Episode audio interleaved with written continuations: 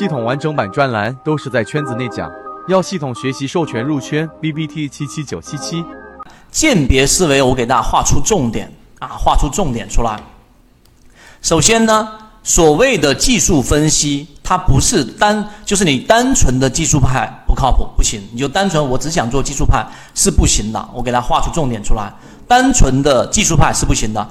单纯的非技术派也是不行的，也就技术分析你要看，但你不能全看。刚才我说的那三个独立系统当中，才能真正的去有效。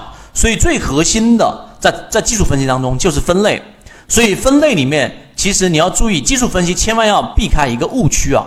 什么误区呢？就是上帝思维啊，好像是一旦出现这个信号，它就必须是往这么走，是错的。你一定记住，它是分类，分类把它分为弱的还是强的。这个是一个技术分析很难有大成功的一个突破口，你要把它作为一个进行分类。那分类里面呢，我们来看到底怎么样去分类，就是刚才我说的，你到底怎么样去用均线系统来进行刚才我们所说的过滤。我们来做过滤。我们先来看一下，首先所有的个股啊指标都会反映在股价上，是不是所有的这一个指，所有的这一个。呃，我们说的个股的股价的的反应，全部都会反映在股价上呢？不是的。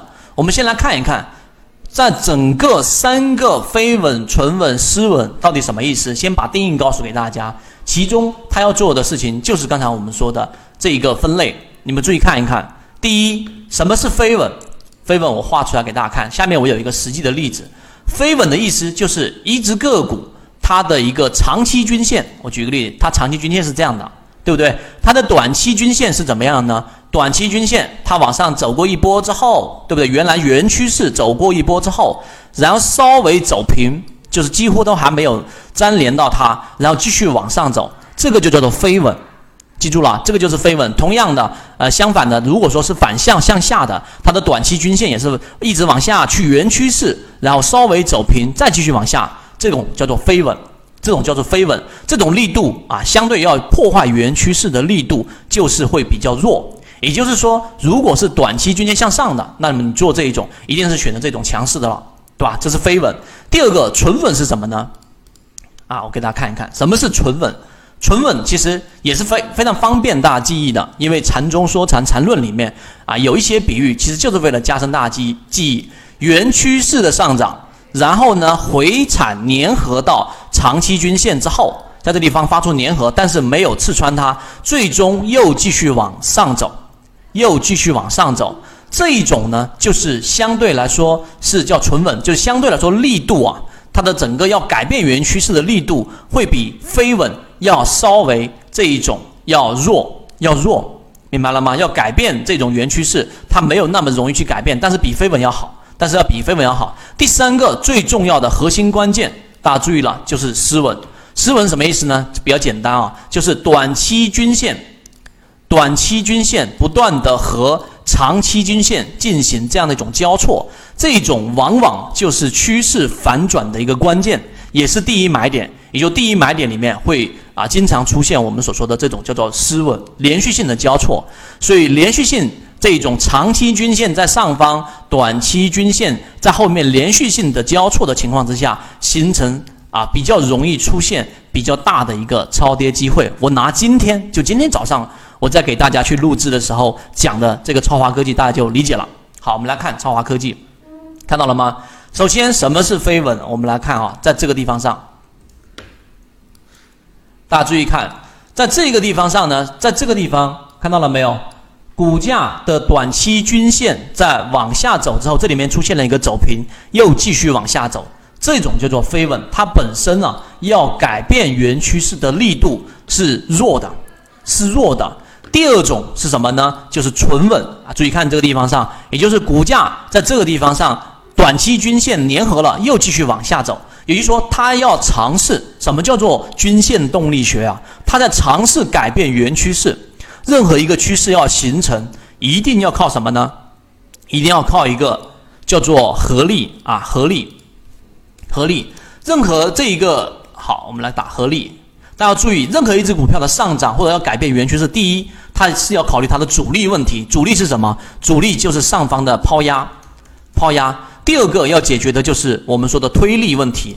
推力问题它需要靠的是什么？靠的是下方的这这一个资金这一个角度和这一个买方力量。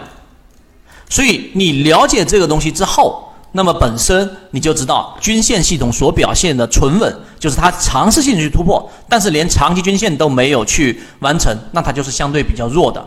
明白吗？第三点啊，这个是关键，也就是说，当一个短期均线出现了这一种上穿之后，看到了没有？这里面也有下穿，这里面也有上穿，所以为什么今天早上解决刚才我做那个提问？有人在问一布老师，超华科技涨停板打开了，要不要卖掉？那么在六十分钟级别，我这里面不展开去说，后面我展开去说。那么六十分钟级别，它依旧没有出现我们所说的卖点，那么最终这样的一只个股，它就是要继续持股的。这个是第二个知识点，所以失稳就是原来趋势。注意听这里，原来趋势是向下的一个趋势的一个反转，在这个过程当中才能去出现的第一个呃反转动力，加上今天量能非常不错，这是第一。那你说，哎，在这地方上也有些稍微粘合，但这里面不算呃特别的强势，那怎么去判断呢？第二个判断的依据就是中枢，中枢刚才我说了啊，大家去理解一下。高点当中的最低点看到了没有？这个中枢是属于高点，整个线段当中高点当中最低点和低点当中的最高点啊，低点当中最高点，我这是随意画的，没有那么精确。那么这里是以前面这个盘整的中枢，每一个盘整中枢，它意味着在这里面进行一个多空对抗，这里面也有一个多空对抗。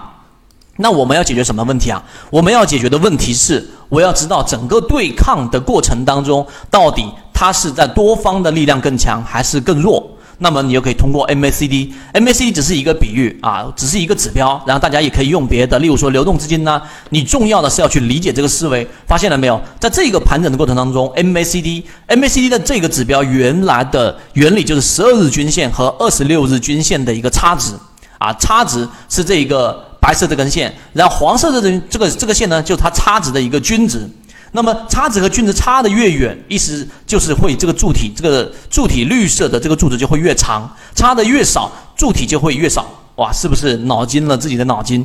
你不用理解刚才我讲那段话，你要理解是在这个地方盘整，柱体面积是大幅的这一个绿色面积，然后在这个地方又出现盘整的时候，你会发现绿色柱体面积非常明显的少于前期了。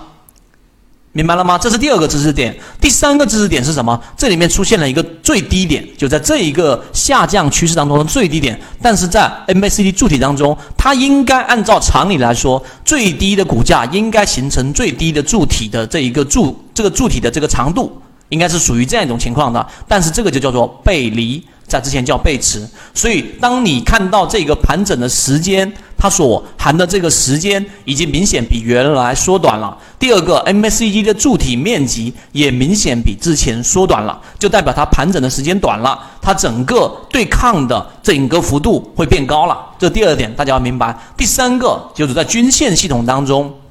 要留意的是什么呢？第三个要去留意的就是均线交错的那个面积，也是判断动能的一种方式啊。像这个地方，大家注意看，这里面是一个啊短期均线上穿五日线上穿十线之后下来的这一个面积，这里面又形成了一个面面积。你要注意看几个面积呢？就是在它短期均线在上方所形成的这个围绕面积啊，这个面积所持续的时间和面积的大小做一个比较，很明显，这里面的面积比这里面积更大了。所以它短期均线就是属于长期盘整在长期均线之上的，这是第一个我们的这一种判断的方式。所以综合刚才我所我所讲的，它就是在我们所说的这种短期均线当中去判断出我们到底怎么样去了解到它的这一种背离背驰。所以这个就是短期均线里面的一种判断方法。大家可以把刚才我。